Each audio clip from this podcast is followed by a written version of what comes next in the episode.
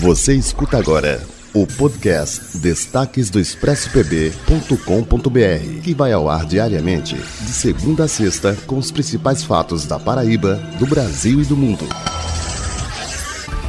Oi, pessoal, esses são os destaques do expressopb.com.br. Sextou e antes que você comece a reclamar do preço do arroz, comece a acreditar nas fake news dizendo que o quilo do arroz está quase 45 reais. O Procon de João Pessoa fez uma pesquisa de preços e disse onde você pode comprar o seu arroz, a sua dupla dinâmica do feijão com arroz, por um preço mais barato. Se você quiser conferir essa lista, vai lá no expresspb.com.br.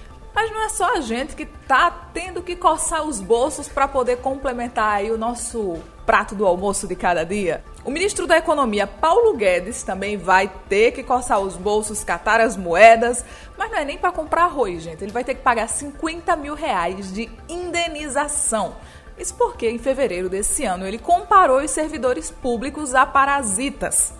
De acordo com o que ele mesmo falou, ele estava comentando sobre as reformas administrativas propostas pelo governo. E segundo a visão dele, os servidores públicos já têm muitos privilégios, têm estabilidade no emprego e uma aposentadoria generosa. Guedes disse o seguinte: o hospedeiro está morrendo, o cara virou um parasita, o dinheiro não chega no povo e ele quer aumento automático. Depois de todo o burburinho que essa situação gerou, ele acabou dizendo que a frase foi tirada de contexto pela imprensa. Tirada de contexto ou não, o Sindicato dos Policiais Federais da Bahia entrou com processo e requereu esses 50 mil reais de indenização ainda cabe recurso, mas se não, ele vai ter que realmente pagar por ter dado essa declaração. E uma distribuidora de alimentos aqui no bairro das Indústrias, em João Pessoa, estava fazendo um gato de energia. De acordo com o que foi apurado, eles estavam furtando a quantidade de energia que daria para abastecer 60 casas durante 30 dias.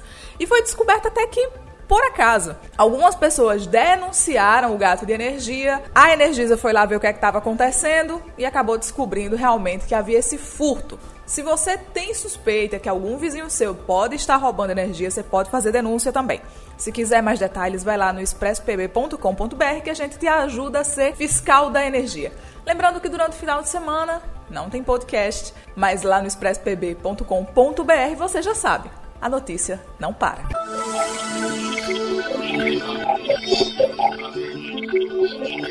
O podcast Destaques do ExpressoPB.com.br tem a apresentação de Amar Alcântara, com resumo da redação para você em todas as plataformas digitais.